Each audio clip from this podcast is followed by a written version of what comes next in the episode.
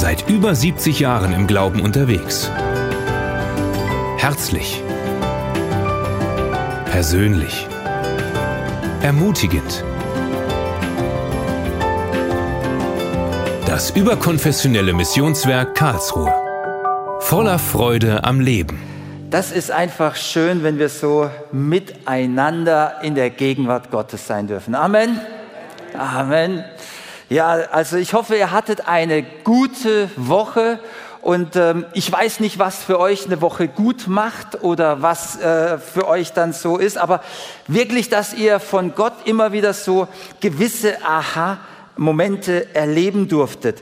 Wir äh, haben das ja so am vergangenen Sonntag ein Stück entdeckt und ähm, dass Gott uns tatsächlich Aha-Momente schenkt. Ganz besondere Momente, wo er uns anspricht, wo er uns anredet. Und äh, ihr dürft gern die Folie einblenden, so dass wir da einfach einsteigen dürfen. Und wisst ihr, ich möchte euch mit einem Vers eigentlich so hineinnehmen, den finden wir in Jeremia 29, Vers 11. Da heißt es nämlich, ich weiß wohl, was für Gedanken ich über euch habe und ich über euch hege, nämlich Gedanken des Heils und nicht des Leids, euch eine Zukunft und Hoffnung zu gewähren.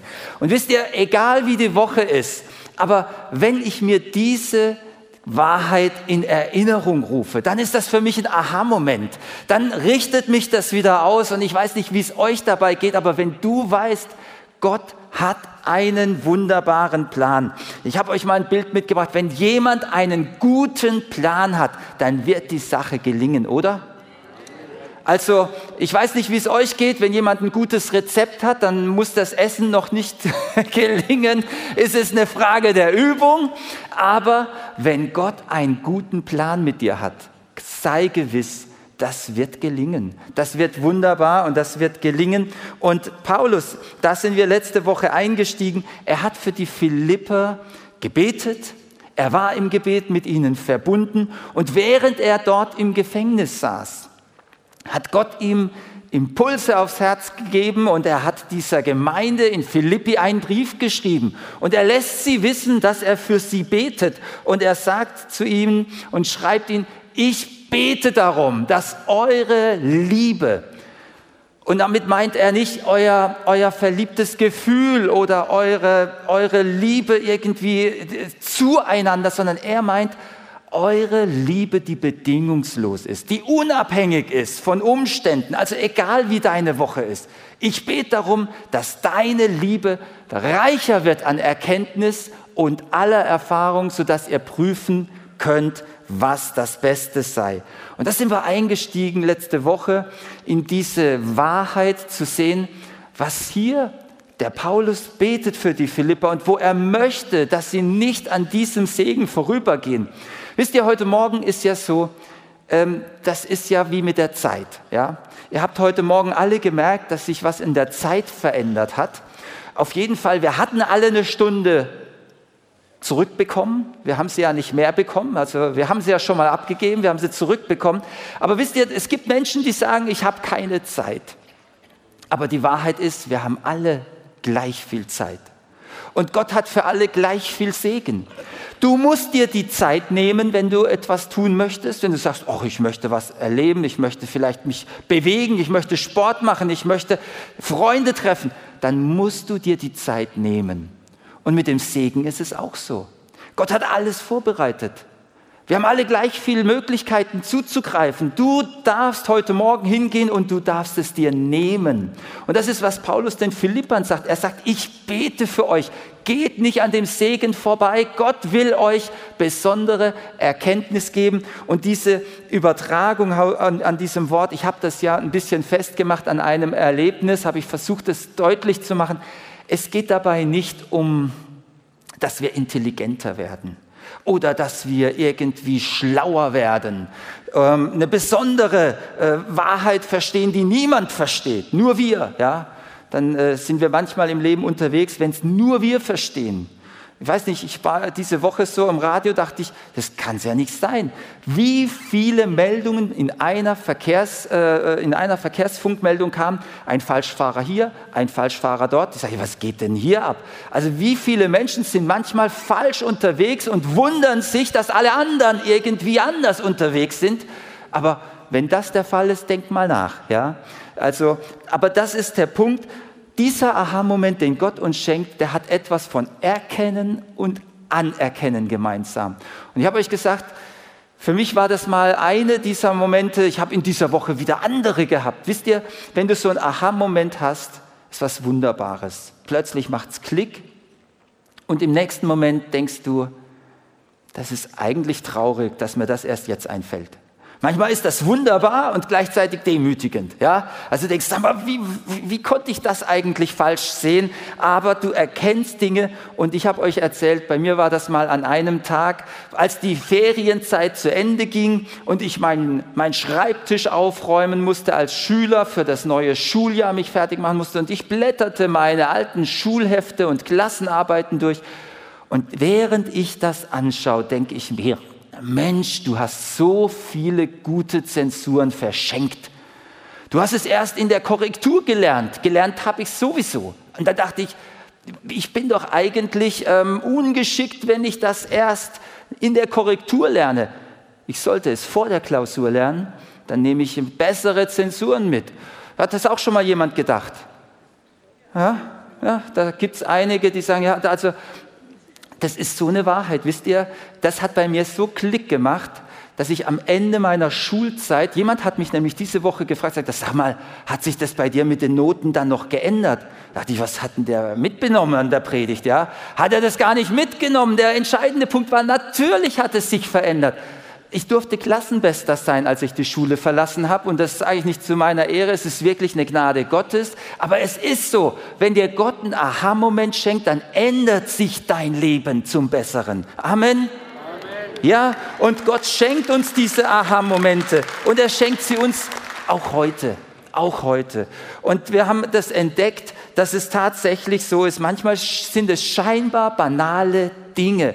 Wenn du über deinen Aha-Moment mit einem anderen redest, dann kann es sein, der schaut dich an und sagt, ja, das habe ich schon lange gewusst. Ja? Aber für dich, für dich ist es eine Erleuchtung, eine Erkenntnis, die Einfluss nimmt auf das, was du tust. Und ich bin wirklich so dankbar. Ich glaube tatsächlich, dass Gott uns das schenkt. Es gibt ja diese ganz, ganz zentrale und bekannte Aussage Jesu, wo er sagt, kommt her alle zu mir die ihr mühselig und beladen seid. Ich will euch erquicken. Und wie geht's weiter? Und lernt von mir. Ja, er will, dass wir das verstehen, denn mein Joch ist sanft und meine Last ist leicht. Und wenn wir zu Jesus kommen, dann gibt er dir nicht nur ein Red Bull und sagt so und jetzt weiter so mit einem irgendwie einem Energietrink und jetzt aber nein, er sagt, jetzt ändern wir auch etwas.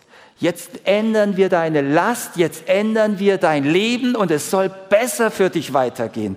Und das ist das, was tatsächlich beginnt. Es ist wie wenn du auf den Kompass schaust und an diesem Punkt äh, eine neue Orientierung empfängst. Und dann ist es so, wenn du auf den Kompass schaust und feststellst, Norden ist die Richtung, die ich gehen möchte, dann wirst du dich entsprechend der, äh, der Erkenntnis, die dir der Kompass gibt, auch ausrichten, oder?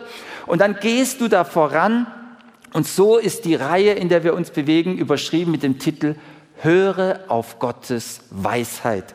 Denn diese Weisheit Gottes, das ist nicht ein zufälliges Moment, das wir da empfangen, sondern tatsächlich, es ist so, der Salomo, der ja viel von der Weisheit Gottes empfangen hat, der schreibt es und er sagt, einmal, also die Weisheit, die ruft, die Weisheit ruft und sie lädt uns ein und das haben wir letzte Woche angeschaut und da könnt ihr die Predigt noch mal ein bisschen nachhören. Wir haben es ja gerade gehört auf dem Podcast. Die Weisheit ruft und lädt dich ein an einen gedeckten Tisch. Lädt dich ein, Gemeinschaft zu haben und in diesem Austausch von ihr zu empfangen, Ausrichtung zu empfangen. Aber wir haben auch gesehen, es gibt auch auf der anderen Seite eine andere Stimme, die Torheit. Und äh, Salomo, der bringt es mal an einem Punkt, in einem Vers, in, in, in Sprüche 14, Vers 1, so auf den Punkt gesagt, die Weisheit der Frauen baut ihr Haus, aber ihre Torheit reißt es nieder mit eigenen Händen.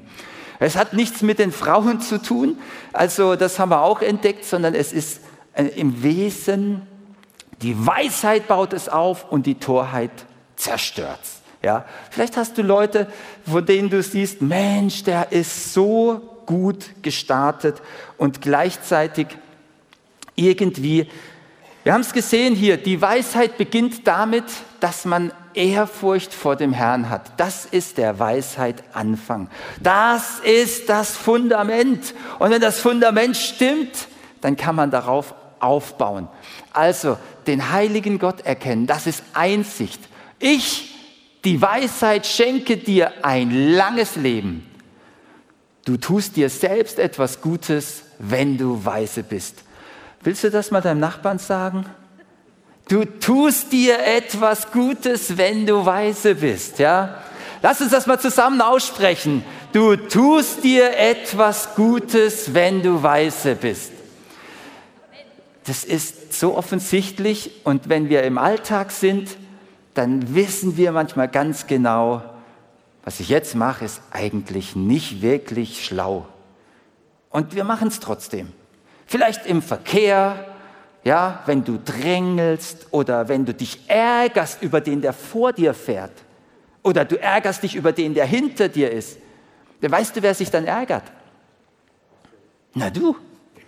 Du ärgerst dich. Und der vor dir und hinter dir, der kriegt das nicht mal mit. Ja? Also manchmal machen wir so, so unnötige Dinge, Dinge, die überhaupt keinen Sinn ergeben, aber wir tun es. Aber das Wunderbare ist, wir tun uns selbst etwas Gutes, wenn wir weise sind.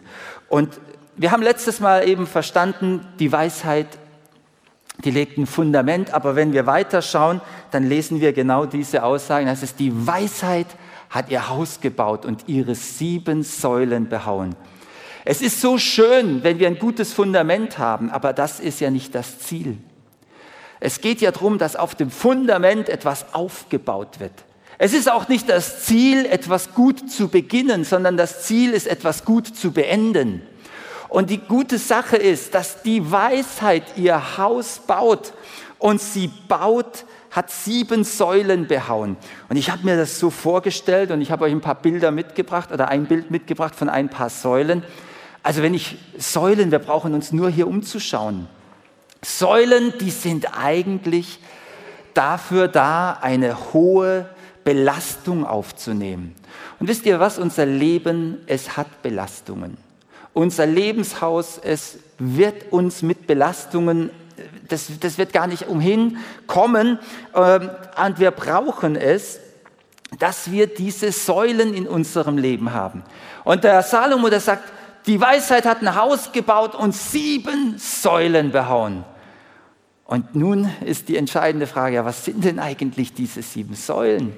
Was für Säulen muss ich etablieren, damit das Ganze auch tatsächlich sich so weiterentwickelt und positiv entwickelt und weiter ausbreitet?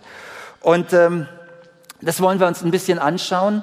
Aber bevor wir da ins Detail gehen, lasst uns mal einen ganzen kurzen Moment nochmal beim Paulus und seinem Brief an die Philipper bleiben. Denn die Weisheit ist kein Selbstzweck. Ähm, diese Erkenntnis, die Paulus den Philippern, für die er betet und die er weitergibt, das sagt er, wo das Ziel ist. Und ich lese uns diesen Text einfach nochmal vor. Es ist ja ein, ein, ein, eine Aussage mit ganz vielen Kommas also die Satzaussage ist sehr umfangreich. Und da heißt es nochmal, ich bete doch darum, dass eure Liebe immer noch reicher werde an Erkenntnis und aller Erfahrung, sodass ihr prüfen könnt, was das Beste ist. Und jetzt kommt's, damit. Dieses kleine Wort damit zeigt uns, das Ganze hat ein Ziel. Damit ihr lauter und unanstößig seid für den Tag Christi, erfüllt mit Frucht der Gerechtigkeit durch Jesus Christus zur Ehre und zum Lob Gottes. Also wozu? Wozu brauchen wir die Weisheit, die sieben Säulen der Weisheit? Wozu? Ihr habt es verstanden, ihr habt es schon gelesen. Damit, wenn Jesus wiederkommt, wir uns begegnen werden mit einer großen Freude. Wir stehen da und wissen, Gott hat es gut gemacht in unserem Leben. Er hat es so gemacht, dass wir uns auf diese Begegnung freuen können.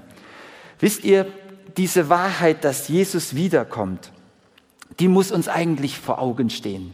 Das ist eine Wahrheit, die ist im, im, Trubel unseres Alltags manchmal so etwas, wo wir, wo wir immer so an den nächsten Tag denken. Aber die wirklich entscheidende Sache ist, Jesus kommt wieder.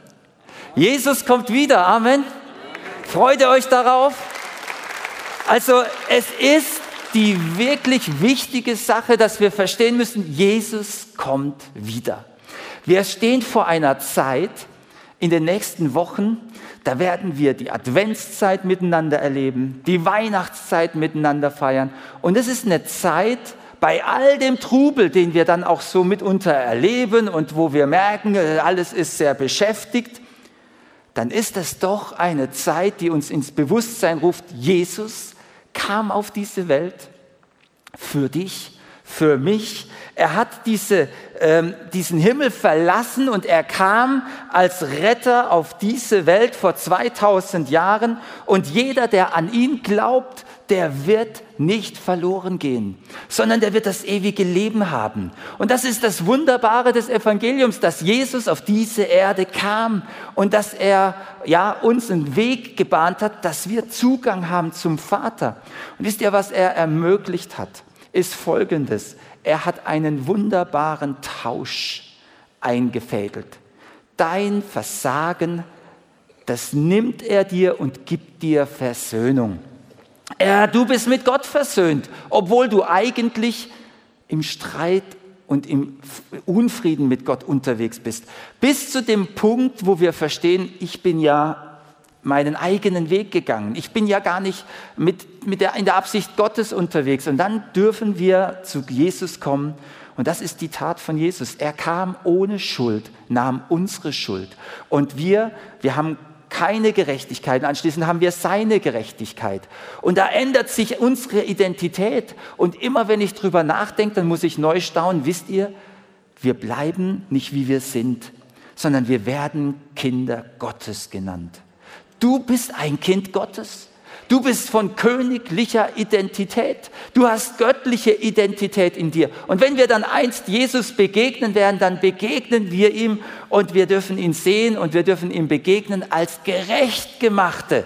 Nicht als einer, der es versucht hat. Ja, wenn in, in, in einem Arbeitszeugnis steht, er versuchte stets sein Bestes zu geben, dann war das nichts. Ja, dann war das nicht gelungen. Aber wenn du sagen kannst, Jesus hat mir eine neue Identität gegeben, dann bist du neu ausgestattet. Das ist die Kernbotschaft des Evangeliums. Und wenn Jesus wiederkommt, dann werden alle, die dieses Geschenk angenommen haben, ihm so wieder begegnen. Lauter und unanstößig.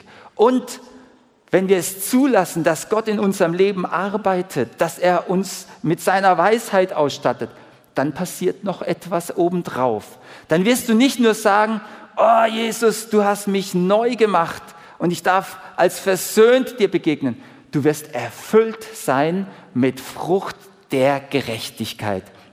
Du stehst nicht mit leeren Händen vor Jesus, sondern mit Früchten der Gerechtigkeit. Ist das etwas, das irgendjemand will hier? Ja?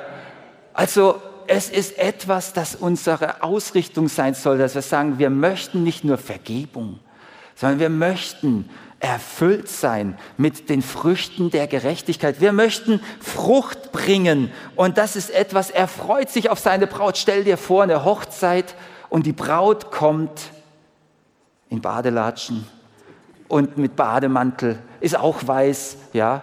Also es wäre ja mal ein Versuch wert, aber ich glaube, das wäre ein schlechter Spaß, oder? Eine Braut macht sich hübsch und sie möchte in dieser Begegnung, an diesem Tag, möchte sie wirklich, dass das perfekt ist. Und wir dürfen, wenn wir Jesus begegnen werden, gewiss sein. wenn wir mit ihm unterwegs sind, wenn Gottes Weisheit in unserem Leben wirken darf, dann werden wir erfüllt sein mit der Frucht der Gerechtigkeit.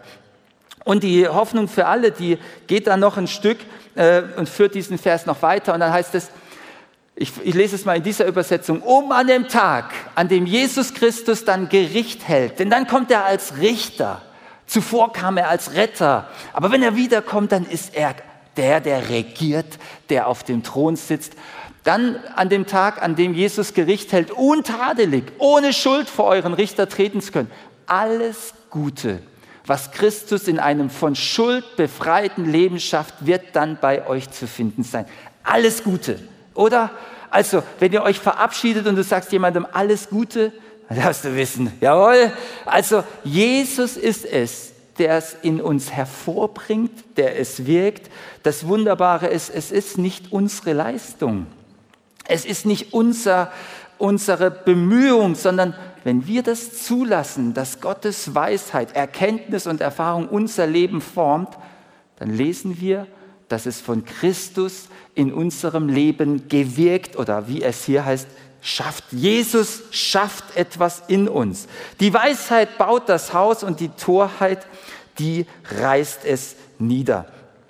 Ich glaube, wir werden heute einfach erleben, wie Gott unter uns bei einigen, wo die Torheit oder wo das Leben oder wo andere Dinge niedergerissen haben oder zerstört, zerstörerische Dinge stattgefunden haben, dass Gott das wiederherstellt durch seine Weisheit. Amen. Ja, das ist nämlich die Absicht, die uns Jesus mitteilt, als er erklärt hat, warum er hier auf diese Erde kam. Er sagt, der Geist des Herrn ist auf mir. Er hat mich gesalbt. Und dann zitiert er diese Texte aus dem Jesaja Kapitel 61, die zu heilen, die zerbrochenen Herzen sind. Und das ist etwas, das Gott tatsächlich tut. Und das ist etwas, was er wirken will. Also, das ist das Ziel dieser Erkenntnis und dieser Weisheit, die er ihr Haus bauen will. Und so möchte ich uns da ein Stück heute noch weiter hineingehen. Und äh, wenn uns also hier der Salomo in diesem Text nicht unmittelbar mitteilt, wie diese sieben Säulen genannt werden, dann gibt es eine wunderbare Regel, wie wir dann in der Bibel vorgehen können. Und diese Regel lautet, lege die Bibel mit der Bibel aus. Habt ihr das schon mal gehört? Also du nimmst einfach die Bibel und dann schaust du mal, was sagt denn die Bibel noch zu diesem Thema der Weisheit? Und das ist das Wunderbare, dass uns tatsächlich hier etwas mitgeteilt wird. Der Jakobus selbst ist es, der es im Neuen Testament aufgreift und wir wollen in diesen Text hineinschauen, was der Jakobus uns hier eigentlich mitgibt. Und das sehen wir in Jakobus 3, äh, Vers 17, da heißt es, die Weisheit hingegen, die von oben kommt, sie ist in erster Linie rein und heilig, dann aber auch friedfertig, freundlich und bereit, sich etwas sagen zu lassen. Sie ist voll Erbarmen und bringt eine Fülle von Gutem hervor. Sie ist unparteiisch und frei von jeder Heuchelei. Nun, das sind diese Säulen der Weisheit. Und ähm, wenn wir uns das anschauen, dann stellen wir fest, es sind tatsächlich die Dinge, die Jakobus uns hier nennt, sieben Eigenschaften, sieben Säulen, die er hier aufzeigt. Und das ist etwas, das ist hochspannend. Das ist total spannend. Ich weiß nicht, wenn ihr euch um Weisheit bemüht, jemand sagte mal, also Lesen hilft gegen Dummheit. Ja, das ist durchaus richtig, aber ich habe ja gerade eben vorgelesen, wie Jakobus sagt, die Weisheit, die von oben kommt, nicht aus dem Lesen kommt oder die aus irgendeiner anderen Quelle kommt. Also wir, wir, wir lernen hier gerade etwas von Jakobus, der sagt, es gibt eine weitere Quelle für Weisheit und die kommt von oben. Also es ist spannend, dass wir in der heutigen Wissenschaft verstehen, es gibt eigentlich unterschiedliche Quellen, wie unser Hirn funktioniert. Und das ist etwas ganz, ganz spannend. Ähm, früher gab es ja mal eine Phase, da waren die IQ-Tests ganz beliebt. Ja? Intelligenzquotienten wurden an Tests äh, ermessen. Und ähm, da kann man dann feststellen, wie schnell kann jemand komplexe Situationen erfassen oder mathematische Aufgaben lösen. Und äh, vielleicht hat jemand hier unter uns ein IQ von 160 oder ein anderer hat ein IQ und sagt sich, ja, das, ich habe das mal gelesen. Ich glaube, einer war mal sehr, sehr begabt mit 100 und fast 160. Aber sagte, ich mache so viel lieber meine Aufgabe als Briefträger. Ich, ich will überhaupt kein Akademiker sein. Also das hat überhaupt nichts damit zu sagen, wie dein IQ ist, was du am Ende daraus machst. Aber was man festgestellt hat, ist, du kannst noch so schlau sein. Das hat schon begonnen in 1920er Jahren, ähm, dass man darüber nachgedacht hat. Dann da sagte mal jemand, wenn also du auch noch der beste Facharbeiter bist, aber du bist nicht in der Lage, eine soziale Kompetenz aufzubringen, dann wirst du nie ein guter Vorarbeiter sein können. Es braucht neben dem IQ, so nennt man das heute, den EQ, den emotionalen äh, Quotienten, wo du in der Lage bist, richtig mit den Emotionen deiner und anderer Menschen so intelligent umzugehen, dass du das einfach gut handhaben kannst. Das sind zwei, zwei zentrale Quellen. Einmal so unsere Gefühle und auf der anderen Seite unser Verstand, könnte man sagen. Oder auch in unserem Verstand unterschiedliche Areale. Da wollen wir nicht ganz so tief eintauchen, aber als Beispiel ist es ja schon eine sehr, sehr gute Eigenschaft, dass wenn ein Blitz vor uns einschlägt, wir nicht erst den Stift rausholen und ausrechnen, wie hoch die Wahrscheinlichkeit ist, dass das für uns jetzt gefährlich ist oder bedenklich, sondern dass wir intuitiv in einem Moment verstehen, Gefahr und jetzt so handeln. Und es gibt viele solcher Momente, wo wir aus dem Gefühl heraus handeln und das ist ein intuitives Verhalten. Manchmal ist dieses intuitive Verhalten auch nicht sehr gut. Man muss da auch seine Grenzen kennen.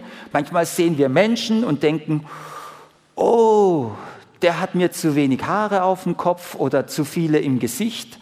Und ähm, dann heißt es, oh, oh, oh, das ist mir, und dann bauen wir Vorurteile auf. Das haben wir nicht nachgedacht. Das haben wir irgendwie, also hat sich das in uns so zusammengefügt und dann hilft durchaus Nachdenken. Ja? Und ähm, das sind so zwei unterschiedliche Momente. Aber was uns der Jakobus hier sagt, ist, es gibt eine Weisheit, die von oben kommt. Und das ist weder die Logik und die Ratio noch das, die Emotion. Wenn wir also auf diese Liste schauen, dann geht es nicht um Eigenschaften einer emotionalen Intelligenz. Es geht nicht um Eigenschaften eines verstandesmäßigen Nachdenkens, und, sondern tatsächlich, ähm, es ist eine ganz wichtige Erkenntnis. Also es geht nicht um Emotionen, die wir irgendwo vielleicht äh, erlernen oder die uns geprägt haben oder wissen, dass wir erfasst haben, sondern diese Weisheit, die wird angenommen. Ich möchte mal sagen, die Weisheit von oben, das ist ein Handlungsweg Gottes mit dir. Er sagt, die Weisheit von oben, so ist sie. Nicht bemühe dich so zu sein. Das ist ein ganz großer Unterschied. Wir können uns natürlich bemühen, friedfertig zu sein, aber die Einladung des Jakobus und die Einladung des, Pet und des, des Paulus in der Bibel ist an, diesem Stelle, an dieser Stelle, lass dich auf diesen Weg ein. Es ist eine Säule, die Gott aufbaut in deinem Leben. Diese, diese Weisheit, die kannst du nicht erlernen und die kannst du nicht emotional entwickeln, sondern du kannst sie nur empfangen. Und deshalb ist diese Reihe und diese, diese Botschaft einfach auch nochmal so wichtig zu sehen. Hör auf die Weisheit Gottes. Sei offen für die Weisheit Gottes. Schaut, wenn wir handeln, dann können wir aufgrund unserer Emotionen ein reflexartiges Verhalten an den Tag legen. Oder wir können auch nachdenken und entsprechend reagieren. Aber wenn wir das hier lesen und sehen, oh, jetzt spüren wir, dass Gott uns einen Weg führt und er ist rein und friedsam und freundlich, dann kann es sein, dass wir inmitten einer Herausforderung stehen und sagen, jetzt soll ich Freundlichkeit zulassen. Also es ist ja etwas, das haben wir vorhin schon gelesen und gehört und verstanden, dass Gott in dir wirkt. Es ist nicht deine Freundlichkeit, aber Gott, du spürst förmlich, wie Gott sagt, du, jetzt will ich meine Freundlichkeit durch dein Leben weiter fließen lassen. Oder wenn manche Menschen sagen, in heutiger Zeit ist es unmöglich, rein zu leben. Wie willst du denn rein leben und reine Gedanken behalten, wenn du alleine die Werbung schaust, wenn du durch die Straßen fährst und an den ganzen Werbe- und Litfaßsäulen vorbeikommst? Wie soll das noch möglich sein? Doch, lass das zu, dass Gott in deinem Leben einen Handlungsweg mit dir beschreitet und dich hineinnimmt und du spürst, wow, das ist etwas anderes. Es ist vielleicht etwas ganz anderes. Also ich muss sagen, ich habe in diesem Bereich enorm dazu lernen dürfen, als es in, der, äh, in, der, in dem Umgang mit Handwerkern zu, zu, zu, zu, zu, ähm, ja, zu managen war. Ja? Also ich weiß nicht, wer hat denn im letzten Jahr mal Handwerker bei sich gehabt? Handwerker, so wenige?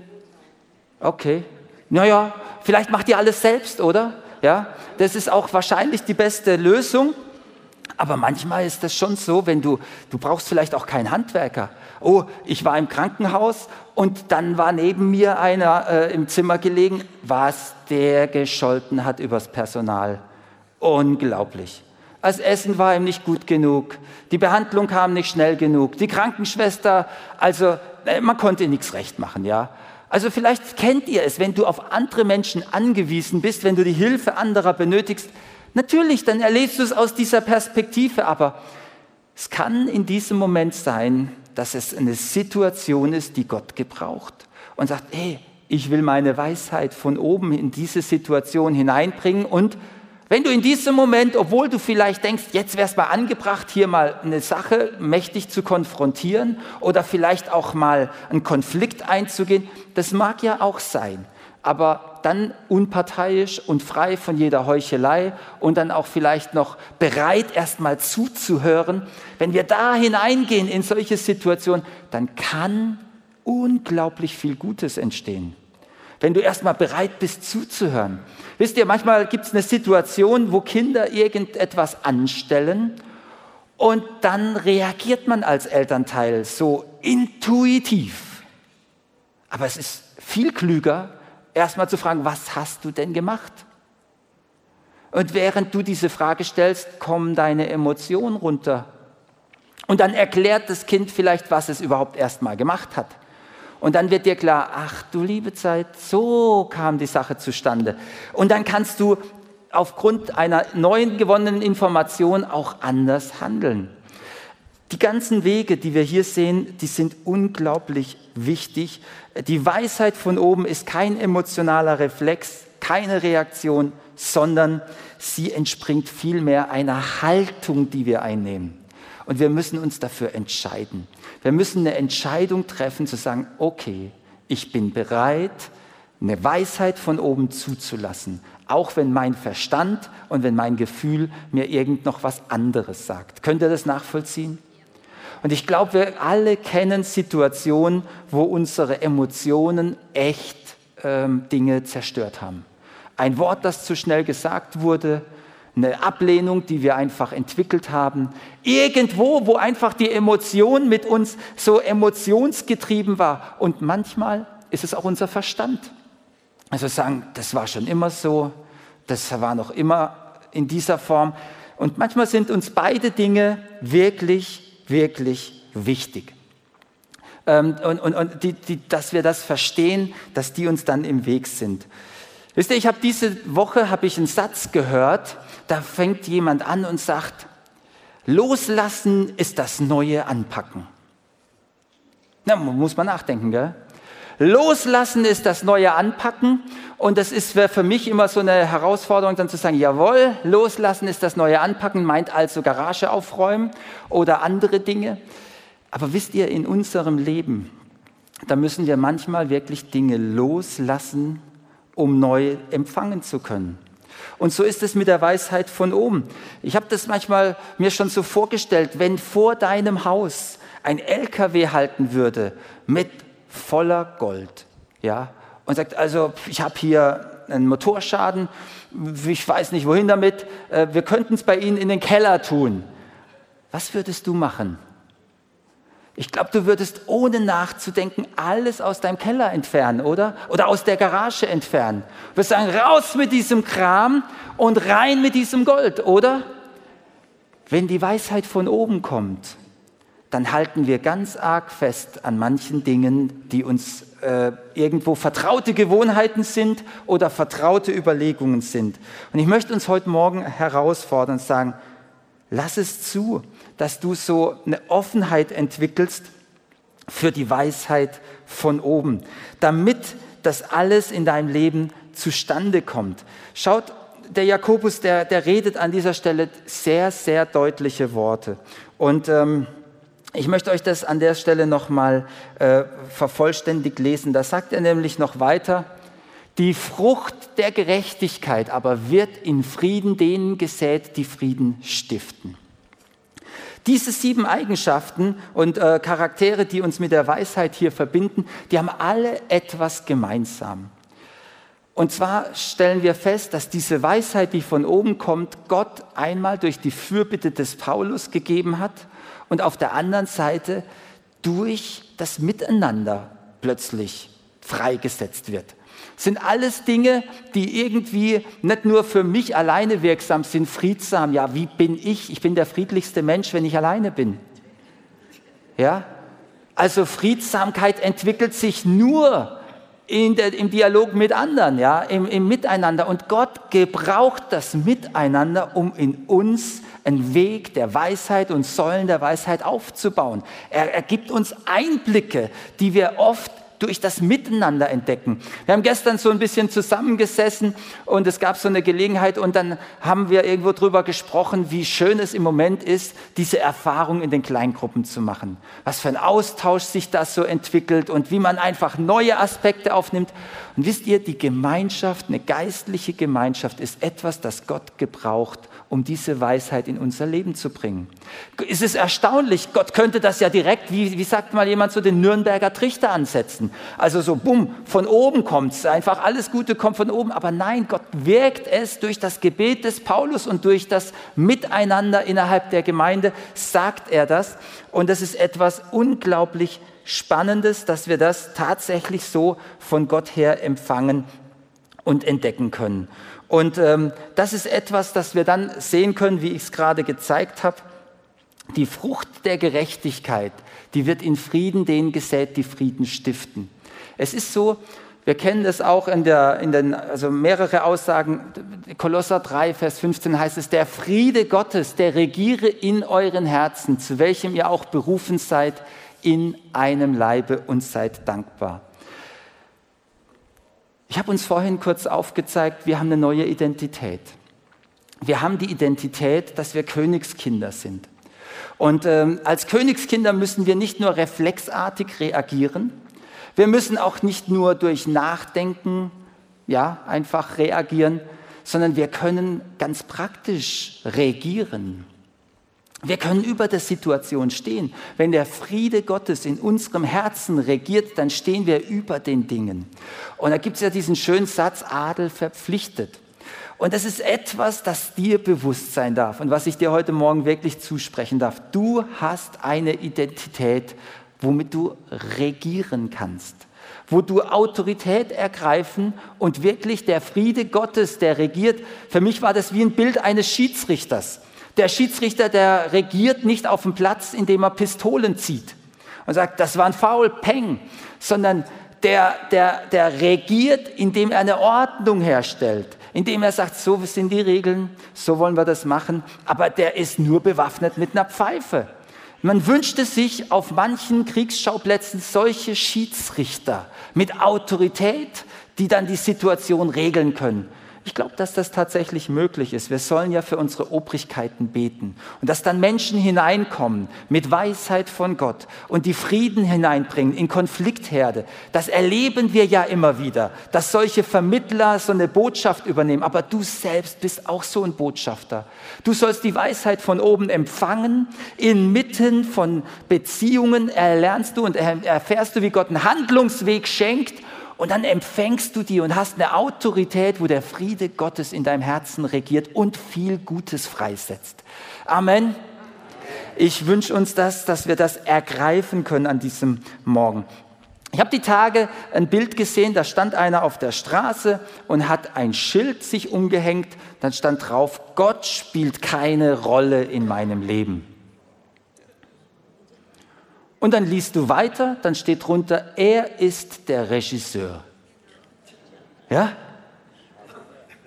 Also das ist das, was wir tatsächlich tun dürfen. Und stell dir vor, was würde in deinem Leben passieren, wenn Gott immerzu im Alltag der Regisseur ist.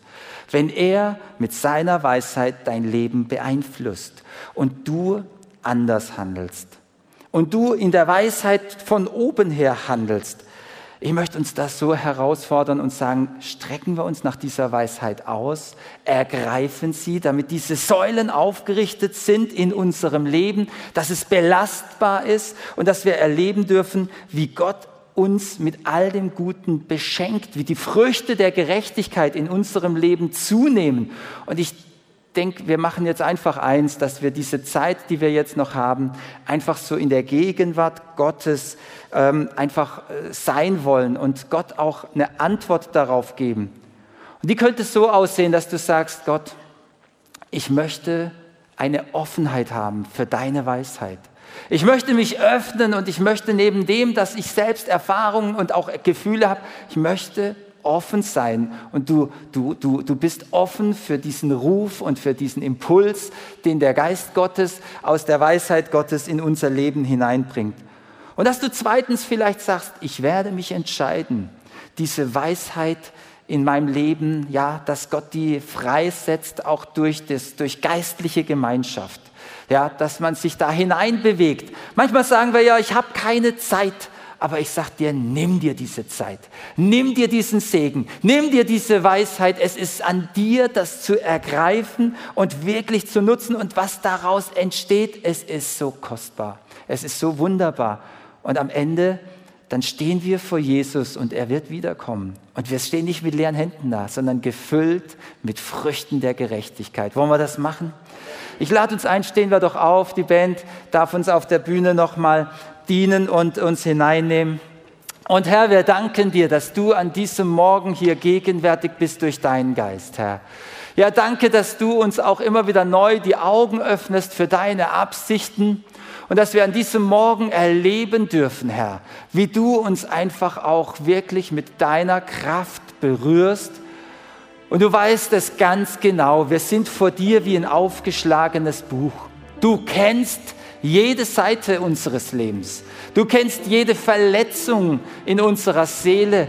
Ja, du weißt, wo in unserem Leben sich Dinge ereignet haben, die an uns Spuren hinterlassen haben. Zerstörung, wo Menschen unbedacht gehandelt haben, wo wir unbedacht gehandelt haben.